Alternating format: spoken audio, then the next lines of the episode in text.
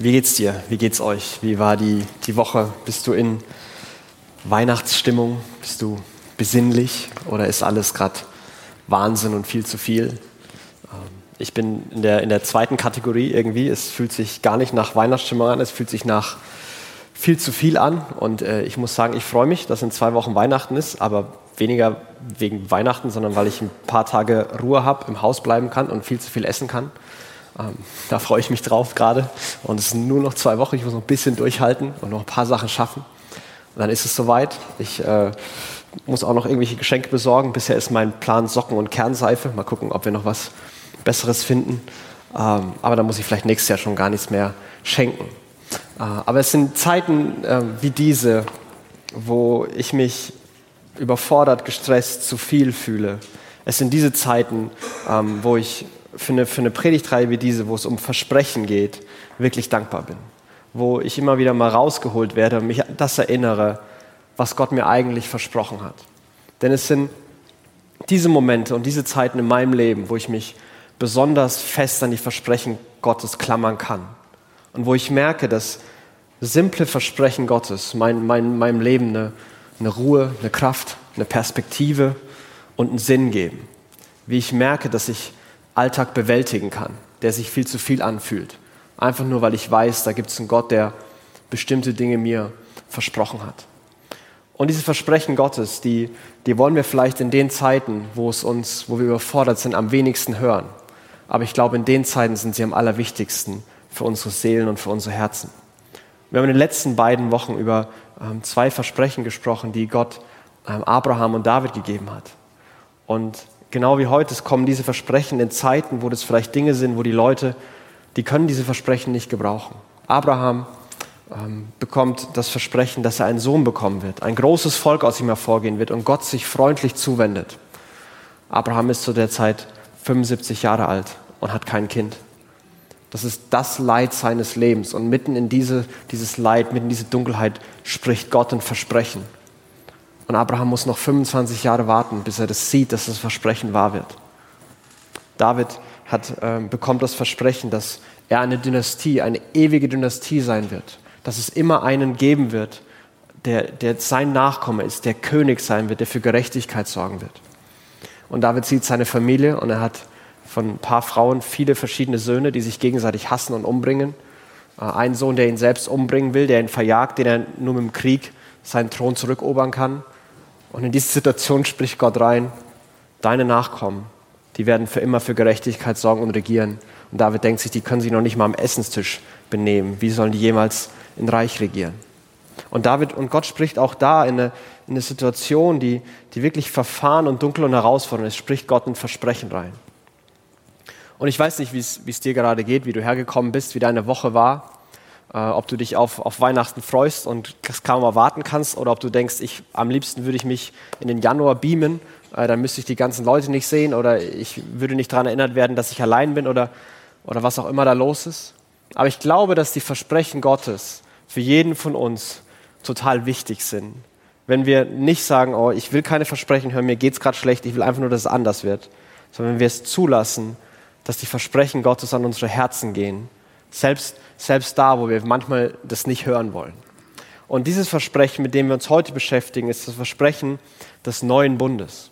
Dass Gott verspricht, einen neuen Bund zu machen. Wo es einen neuen Bund gibt, gibt es auch einen alten. Und ich glaube, um das, das Neue zu verstehen und die Tiefe des Versprechens, würde ich einen kleinen Rückblick machen, was dieser alte Bund bedeutet. Was hat es bedeutet für Leute im alten Israel, Beziehung zu Gott zu haben? Denn, denn darum, darum soll es gehen. Und Gott hat äh, im, in, in, im Gesetz ganz viele Vorschriften gemacht und viele Vorschriften geregelt, wie Menschen zu Gott kommen können. Und ähm, im, im Kern gab es dann ein paar Dinge. Es gab einen Tempel, es gab Priester, es gab Opfer und es gab Reinheitsgebote. Also es gab einen Tempel. Es gab einen einzigen Ort, an dem Gott war. Und jeder, der in irgendeiner Form in Beziehung zu diesem Gott treten wollte, musste dahin latschen. Gott war nirgendwo sonst. Gott war nur da. Aber man selbst durfte gar nicht hin zu diesem Gott. Man selbst durfte gar nicht rein. Man ist zu dem Priester gegangen, hat ihm gesagt, was das Anliegen war, und dann hat der Priester es für einen ausgeführt. Also da war eine natürliche Distanz. Nicht nur, dass man irgendwo hingehen musste und selbst da durfte man nicht ganz rein. Und dann gab es Opfer. Opfer, die dazu gedient haben, Dinge wieder gut zu machen. Also für jeden, jede, jede kleine Tat im Alltag, die den Vorstellungen Gottes nicht widersprochen hatte, musste man mit dem entsprechenden Opfer in den Tempel laufen, von einem Priester dieses Opfer darbringen lassen und dann konnte man zurückgehen. Man hat seine Frau respektlos behandelt ähm, und angelogen. Dann nimmst du dir eine Taube, latschst zu diesem Tempel. Der Priester schlachtet die Taube als Symbol dafür, dass Blut vergossen wird, dass, es, dass du nicht dafür bezahlen musst, sondern jemand anderes. Und du gehst zurück zu deiner Frau. Und eine halbe Stunde später bist du wieder respektlos. Du nimmst dir die nächste Taube, läufst wieder in den Tempel und opferst die wieder. Und so weiter. Und es war wirklich anstrengend, weil für jeden, jeden Quatsch, für jedes bisschen musste man da hingehen. Und es ist ein Wunder, dass es überhaupt noch Tauben gibt auf dieser Welt. ähm, und dann gab es noch Reinheitsgebote.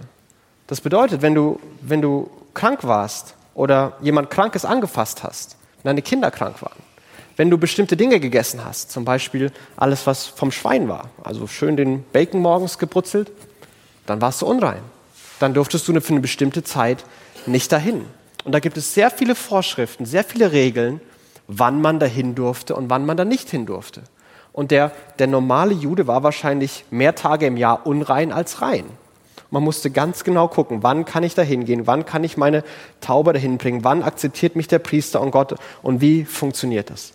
Und es war kompliziert, es war anstrengend und trotzdem waren alle Juden damals unfassbar dankbar dafür. Denn es war ein Weg für sie, mit Gott in Beziehung zu treten. Es, war, es gab die Möglichkeit, in irgendeiner Form an diesen Gott ranzukommen.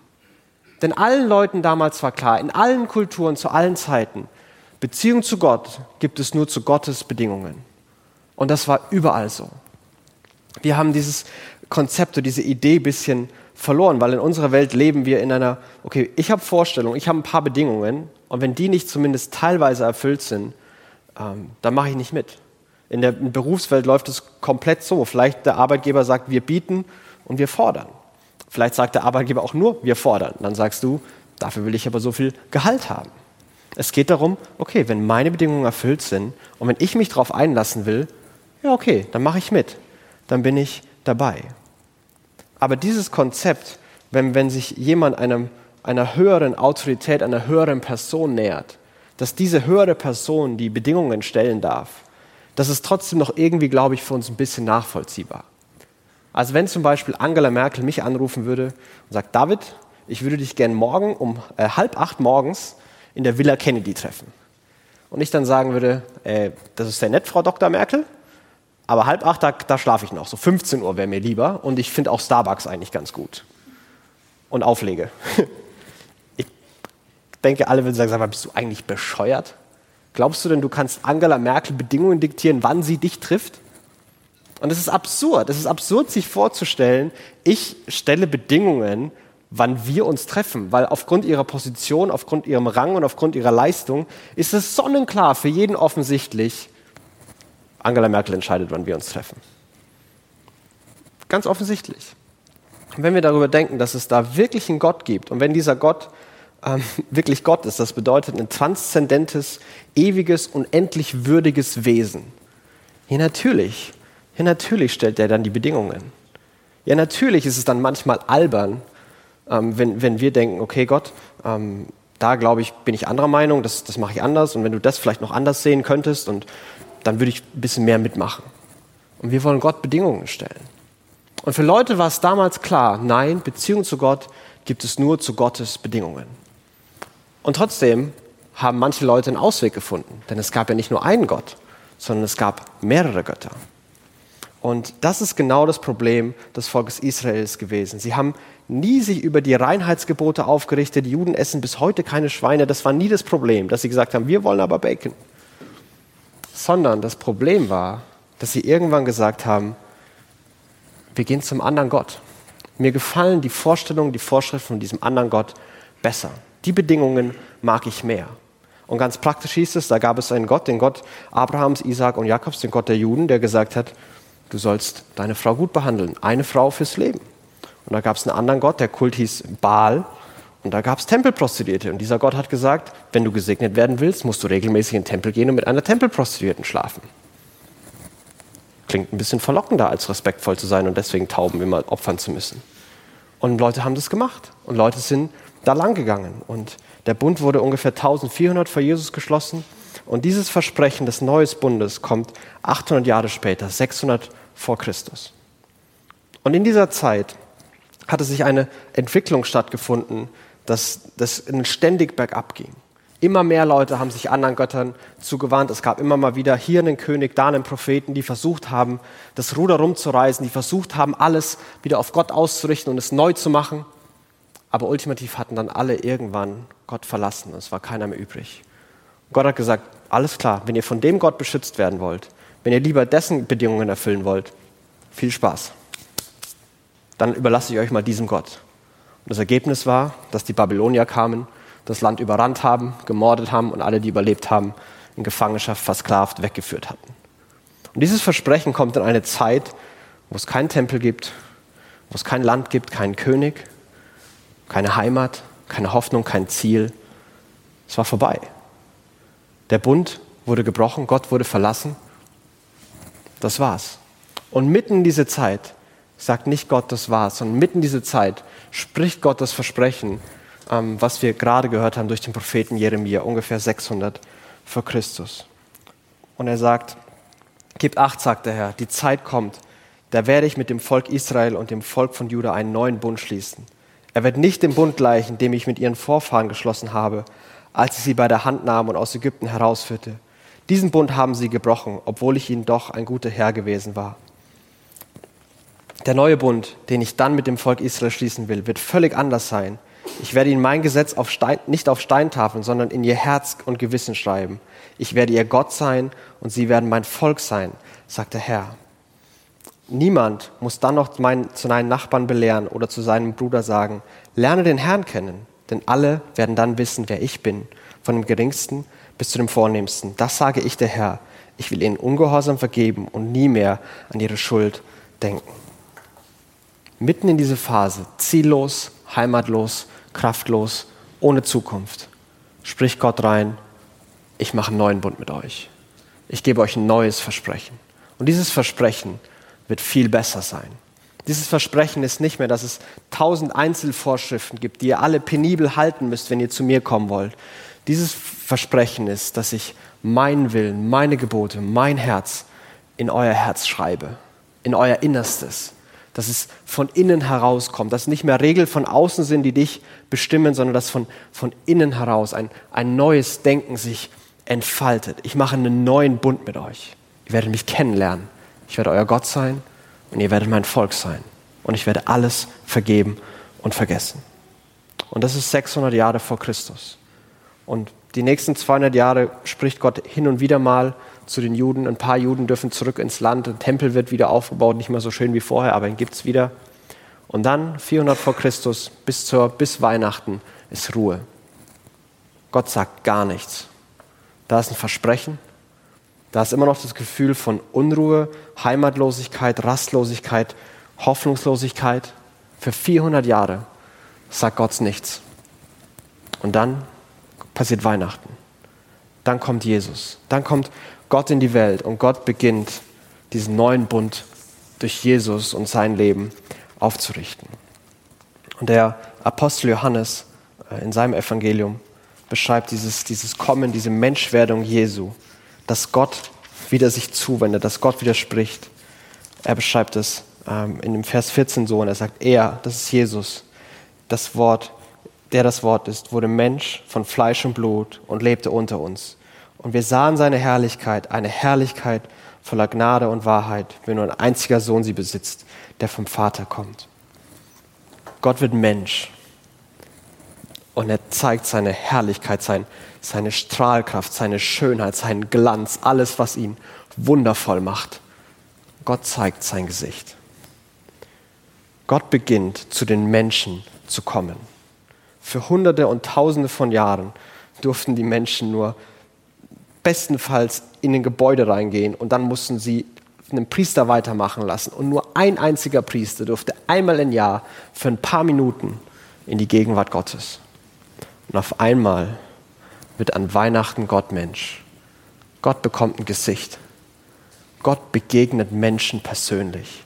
Die Menschen müssen nicht mehr in den Tempel kommen, sondern Jesus geht hin zu den Menschen. Jesus geht hin zu dieser Welt. Und Jesus lebt ein Leben, wo er genau diesen Bund aufrichten will. Er begegnet ähm, einer Frau, die schon viermal geschieden war und jetzt das fünfte Mal irgendwie in einer komischen Beziehung mit einem anderen Mann zusammenlebt, die sich unglaublich schämt. Und er begegnet ihr. Und er begegnet ihr in dieser Gnade und Wahrheit. Und das finde ich so faszinierend, dass Jesus diese beiden Dinge zusammenbekommen hat. Er begegnet ihr in einer unglaublichen, vergebenden, gnädigen Liebe. Und gleichzeitig sagt er ihr, du hast vier Männer, der, den du gerade hast, ist nicht dein Mann, das ist nicht in Ordnung. Und diese Frau begegnet diesem Jesus, erfährt das und sie rennt in die Stadt und sagt allen, ihr müsst unbedingt diesen Jesus kennenlernen. Der hat mir gesagt, wofür ich mich geschämt habe. Der, hat mich, der liebt mich trotzdem. Ihr müsst unbedingt diesen Jesus kennenlernen. Eine absolut unreine Frau, die nie im Leben irgendwo nahe an das Heiligtum hätte rankommen dürfen. Jesus geht hin und begegnet ihr in Gnade und Wahrheit. Jesus begegnet einem, einem Mann, der sein ganzes Leben damit verbracht hat, Menschen Geld abzuzocken und zu hohe Steuern und Zölle zu verlangen. Und Jesus geht hin zu ihm und sagt, hey, ich will bei dir essen. Und sie, sie essen miteinander und am Ende des Essens sagt dieser Mann, mein ganzes Leben war, das war alles falsch. Ich muss das alles zurückbezahlen. Jeden, den ich betrogen habe, dem, dem gebe ich sein, sein Geld zurück. Und wenn ich dann noch was übrig habe, dann gebe ich es den Armen. Ich, ich muss alles wieder gut machen. Ich muss alles anders machen. Menschen, die von Jesus ins Gesicht gesagt bekommen, du musst dein Leben radikal verändern. Was du bisher gemacht hast, war vollkommen falsch die jubeln und ändern sich, weil er Gnade und Wahrheit irgendwie zusammengebracht und zusammengehalten hat. Und Jesus, es gibt, wenn du, wenn du die Bibel und die Neuen Testament, wenn du das so ein bisschen auseinanderklamüserst, dann kannst du Verse zusammenstellen, wo Jesus der liebevollste und gnädigste und, und, und mit Watte werfendste Mensch ist, den die Welt je gesehen hat. Und es gibt, du kannst Bibelverse zusammenstellen, wo Jesus der, der härteste und krasseste Mensch ist, den die Welt je gesehen hat. Niemand hat die Gebote Gottes schärfer gepredigt als Jesus. Du sollst nicht morden. Ich aber sage dir, wenn du in deinem Herzen denkst, der ist ein Idiot, bist du der Hölle schuldig. Boom. Du sollst nicht Ehe brechen. Ich aber sage dir, wenn du eine Frau begehrst, hast du schon lange Ehe gebrochen. Und gleichzeitig sagt Jesus, kommt zu mir, die ihr mühselig und beladen seid, die ihr von Sünden und Lasten geplagt seid. Ich gebe euch Ruhe. Und Jesus hat so viele von diesen unreinen, sündigen, nicht gut genugen Menschen angezogen, dass Jesus von seinen Feinden spötterhaften Freund von Sündern, Freund von Unreinen, Freund von Menschen, die nicht gut genug sind, genannt wurde. Und die Frage ist schon, wenn damals Gott in einem, in einem alten Bund, in einem alten Testament nicht tolerieren konnte, dass irgendwas, was nicht perfekt ist, irgendwas, was nicht in Ordnung, darf nicht mal ansatzweise in seine Nähe kommen. Wenn das früher nicht ging, wenn, wenn früher alle Bedingungen erfüllt sein mussten, warum ist es bei Jesus jetzt scheinbar so, dass die Leute gar keine Bedingungen erfüllen müssen? Dass da die, die Sünder und die, die Ehebrecher und die Geizigen und die Moralischen und die Heuchler alle zusammenkommen und auf einmal akzeptiert sind und ein neues Leben haben. Wie geht das? Wie können Menschen mit Gott Gemeinschaft haben, ohne dass sie die Bedingungen erfüllen? Und, und die Antwort ist, die Jesus immer und immer und immer wieder diesen Menschen zuspricht und predigt, dass er ultimativ selbst die Bedingungen erfüllen wird. Denn Beziehung zu Gott gibt es nur zu Gottes Bedingungen. Gott bleibt heilig. Gott bleibt so, dass nur Perfektion und Makellosigkeit in seine Gegenwart kommen kann. Diese kleinen Alltagsprobleme, die sind weiterhin ein Problem. Ethik und Moral sind weiterhin wichtig. Und trotzdem hat Gott dieses Riesenherz nach Beziehung. Trotzdem hat Gott diesen Riesenwunsch und dieses Versprechen, komme was wolle, ich will mit euch in Beziehung treten. Ich brauche euch nicht, aber ich liebe euch ich will mit euch Beziehung haben. Und er kommt auf diese Welt und er zeigt sein Gesicht und er offenbart sein Herz. Und er sagt, ich erfülle all die Bedingungen. Und der Hebräerbrief, ähm, der hat kapitelweise arbeitet er auf, wie Jesus all die Bedingungen erfüllt. Und unter anderem auch die Bedingungen nach, nach Opfern und nach Reinheit. Und das lesen wir in, in Hebräer 10, in den Versen 14 ähm, bis 17. Und, und da heißt es, denn mit diesem einen Opfer hat er, Jesus, alle, die sich für immer von ihm heiligen lassen, völlig und für immer von ihrer Schuld befreit. Das bestätigt uns auch der Heilige Geist. In der Schrift heißt es nämlich zunächst, der zukünftige Bund, den ich mit ihnen schließen werde, wird so aussehen. Ich werde, sagt der Herr, mein Gesetz in ihr Herz legen und ich werde sie in ihrem Innerstes schreiben. Dann heißt es weiter, ich werde nie mehr an ihre Sünde und an ihren Ungehorsam gegenüber meinen Geboten denken. Wo aber die Sünde vergeben sind, ist kein weiteres Opfer mehr dafür nötig. Und gerahmt, dieses Versprechen ist gerahmt von zwei Versen, davor und danach, Vers 17 und Vers 18. Der erste Vers ist, denn mit einem Opfer hat er alle für immer befreit, alle für immer rein gemacht, alle für immer gut genug gemacht. Und der letzte Vers ist, wo alle Sünden vergeben sind, ist nie wieder ein Opfer nötig. Und Gottes Beziehung im, im alten und im neuen Bund hat immer noch die gleiche Symbolik aber ist ganz anders gefüllt. Und das Neue Testament bedient sich dieser Symbolik. Tempel, Opfer, Priester und all das. Der Tempel ist nicht mehr ein Ort, wo man irgendwo hinlaufen muss, sondern mehrfach heißt es, dass Gott jetzt in uns wohnt, dass wir ein Tempel sind, wenn wir an diesen Gott glauben. Priester sind nicht mehr nötig. Es gibt direkten Zugang zum Thron Gottes. Du musst nicht mehr vorher anhalten, du musst nicht mehr dich fragen, darf ich reingehen, darf ich nicht reingehen, sondern es heißt auch im Hebräerbrief, lass uns mutig und voll Zuversicht mit einem, mit einem selbstbewussten, schnellen Schritt vor den Thron Gottes laufen. Wir dürfen direkt in die Gegenwart Gottes kommen. Opfer sind nie wieder nötig und Reinheitsgebote Jesus macht für immer rein. Alle Bedingungen sind erfüllt. Und die Frage ist dann, Moment mal, wenn ich zu Gott nur nach Gottes Bedingungen kommen kann, aber alle Bedingungen erfüllt sind, muss ich dann überhaupt noch irgendwas machen? Muss ich überhaupt noch irgendwas tun? Gibt es irgendwas für mich, was Gott von mir noch wollen könnte? Und ich glaube, die Antwort ist der letzte Vers von dem Versprechen, das Gott in, in Jeremia gegeben hat. Ähm, in diesem Vers heißt es, ähm, und es wird keiner mehr sein, der seinen Nächsten und keiner mehr, der seinen Bruder lernen, lernen und sagt, erkenne den Herrn, denn sie werden mich alle kennen, vom kleinsten bis zum größten unter ihnen, spricht der Herr, denn ich werde ihre Missetat vergeben und ihre Sünde nicht mehr denken. Es wird keinen mehr geben, der Gott nicht kennt. Es wird keinen mehr geben, der mich nicht kennenlernen kann. Es wird nichts mehr im Weg stehen, dass Menschen mir nicht mehr begegnen können. Und alles, was übrig ist, alles, was in diesem neuen Bund passiert, Jesus sagt, ich habe alle Bedingungen erfüllt. Und alles, was übrig ist, ist, lernt mich kennen. Lebt Beziehung mit mir. Der Weg für Gott, der Weg, Beziehung mit Gott zu leben, ist frei. Absolut und ultimativ, weil sie an den Versprechen Jesu und an dem, was Jesus getan hat, hängt. Und ich möchte, um das ein bisschen zu bündeln und praktisch zusammenbringen, uns ein paar Fragen stellen, die ich mir gestellt habe die mich betreffen. Wie sieht deine, wie sieht meine, wie sieht unsere Gottesbeziehung aus?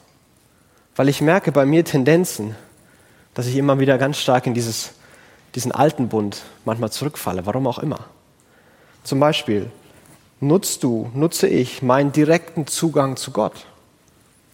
Oder glaube ich, ich hänge mich an jemanden dran? Oder glaube ich, ich darf da nicht hin?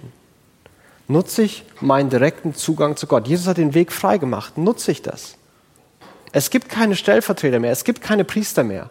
Du kannst sie nicht an deinen Ehepartner ranhängen, der für dich glaubt. Du kannst sie nicht an deine Eltern ranhängen, dass die für dich glauben. Du kannst sie nicht an deinen Pastor, du kannst sie nicht an deinen Kleingruppenleiter. Du kannst sie nicht an jemanden dranhängen. Der Zugang ist für dich. Der Zugang ist persönlich, weil Gott Beziehung mit dir will. Und es ist nicht gut genug zu sagen, meine Mama betet für mich. Es ist persönlich. Nutze deinen Zugang. Und, und gleichzeitig andersrum, du darfst den wirklich nutzen. Du darfst da hingehen, du darfst mutig diesen Zugang nutzen. Der, der, ist nicht, der Weg ist nicht blockiert. Da ist keine Mauer mehr. Du musst nicht jemand anders bitten, dass er für dich betet, weil du glaubst, Gott wird deine Gebete nicht hören. Du darfst direkt zu diesem Gott gehen. Und die Frage finde ich spannend, die nächste. Welche Opfer willst du manchmal noch bringen? Welche Opfer will ich manchmal noch bringen? Wann habe ich das Gefühl, dass ich noch Bedingungen erfüllen muss? Wann habe ich das Gefühl, ich muss noch was tun? Und das ist relativ simpel. Wenn ich das Gefühl habe, dass ich nicht gut genug war, dass ich bestimmte, gegen bestimmte Gebote verstoßen habe, dann will ich was machen. Ich will es wieder in Ordnung bringen. Ich will Kontrolle haben, ich will Kontrolle über mich haben, über mein Leben haben. Ich will was tun. Ich will dafür sorgen, dass es wieder okay ist. Was muss ich machen? Sag mir, wie viele Tauben ich mitnehmen muss. Und wir nehmen heute vielleicht keine Tauben mehr, aber vielleicht sind es andere Sachen. Hey, es, es, war nicht gut diese Woche, ich, ich glaube, ich muss mal wieder in die Kirche gehen, dann, dann akzeptiert Gott mich. Oder ich, ich muss mal wieder Bibel lesen und weil ich wirklich was Doofes gemacht habe, lese ich Levitikus, weil das ist wirklich langweilig. Und ich verspreche jetzt Gott, dass ich jeden Tag ein Kapitel lese und dann schaffe ich es nicht, dann, aber es ist kein Problem, ich lese morgen zwei. Und das schaffe ich wieder nicht. Aber das ist kein Problem, weil ich lese morgen vier. Und irgendwann kommst du dahin und merkst so, ich kann gar nicht die ganze Bibel an einem Tag lesen. Äh, und du hast gar keine Lust mehr, irgendwas zu machen.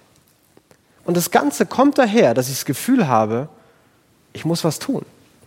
Ich muss was wieder gut machen. Ich muss eine Leistung bringen. Ich habe ein Opfer zu bringen. Ich darf nicht mit leeren Händen zu Gott kommen. Irgendwas muss da drin sein. Das muss nicht schön sein, das muss nicht viel sein. Aber ich will wenigstens irgendwas bringen. Denn nur dann, nur dann habe ich eine Chance, bei Gott zu sein. Aber Jesus sagt, wo Sünden vergeben sind, da ist kein Opfer mehr nötig.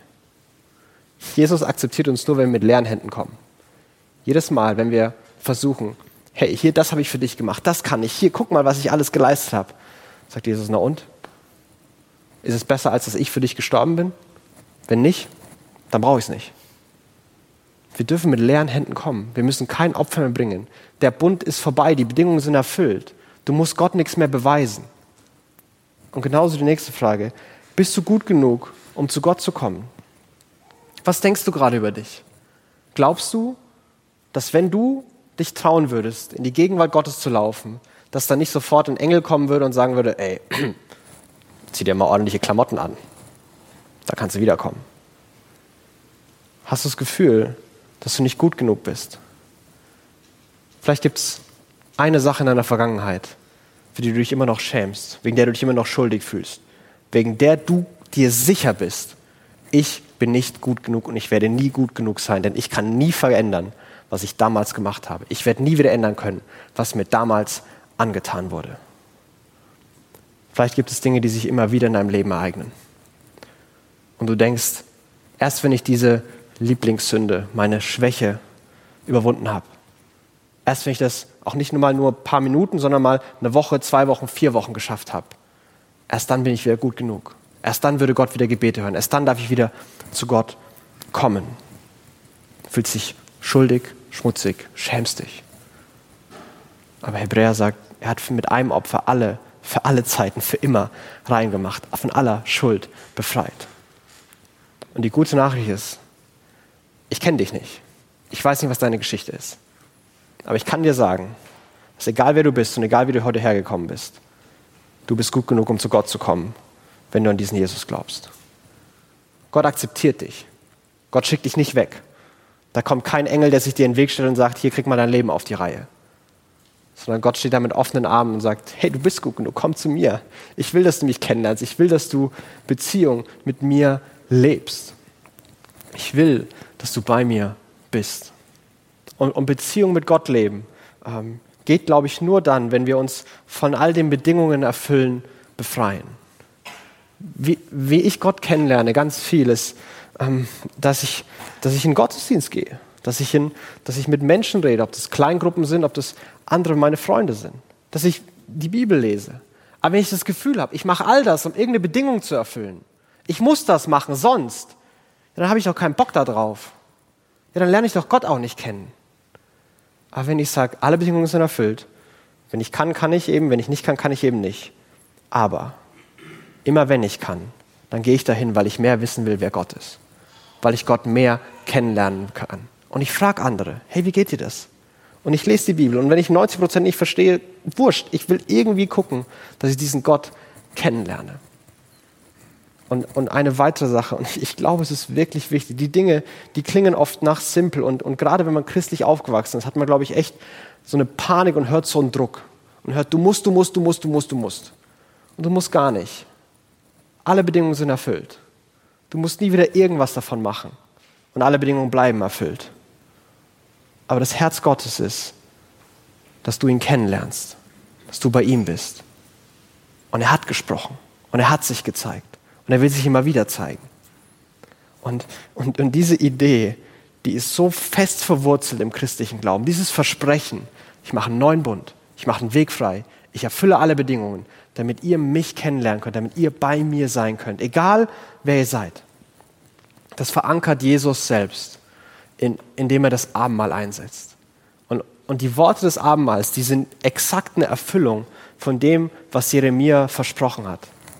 Und zwar heißt es, dass Jesus, dass er sein, sein Leib gebrochen hat als Opfer. Dass Jesus das perfekte Opfer geworden ist, damit nie wieder ein Opfer nötig ist. Und dann sagt er, das ist, dieser Kelch ist der neue Bund besiegelt mit meinem Blut. Das ist der neue Bund besiegelt mit meinem Blut. Und wenn wir Abendmahl feiern, erinnern wir uns an all das, was dieser neue Bund bedeutet. Wir erinnern uns, dass wir freien und direkten Zugang zu Gott haben. Dass wir nicht erst durch irgendeinen Spalier durch müssen, sondern dass wir direkt hingehen dürfen und den Leib Jesu, das Blut Jesu zu uns nehmen dürfen, weil Jesus das ganz persönlich für mich gemacht hat. Wir erinnern uns, dass wir mit leeren Händen kommen. Wir gehen da nicht hinter und haben den Geldumschlag, den wir schnell nach dem Abendmahl Menschen in die Tasche stecken und dann dürfen wir was bekommen. Wir müssen nicht noch irgendwo eher entschuldigen oder irgendwo irgendwas abgeben. Wir werden nicht gefragt, ob wir auch letzte Woche genug gemacht haben. Sondern wir kommen mit leeren Händen. Und dann heißt es, nimm. Ist Jesu Leib. Ist Jesu Blut. Und wir erinnern uns, dass jeder von uns kommen darf dass wir gut genug sind. Dass das bedeutet, dass egal was war und egal was kommen wird, Schuld ist bezahlt. Es gibt keine Bedingungen mehr zu erfüllen. Es gibt nichts mehr zu beweisen. Das Blut Jesu hat alles für immer abgewaschen und reingemacht. Und es hat uns so versiegelt, dass jeder, der Schmutz, der kommen will, abperlt. Und die einzige Frage ist, ob wir das wollen ob wir uns neu auf diesen Jesus fokussieren wollen. Denn, denn Jesus hat diesen Leuten immer wieder eins gesagt. Folge mir. Mach mich zum Zentrum deines Lebens. Jesus hat keinen Theologiefragebogen ausgeteilt, wo man richtig ankreuzen musste.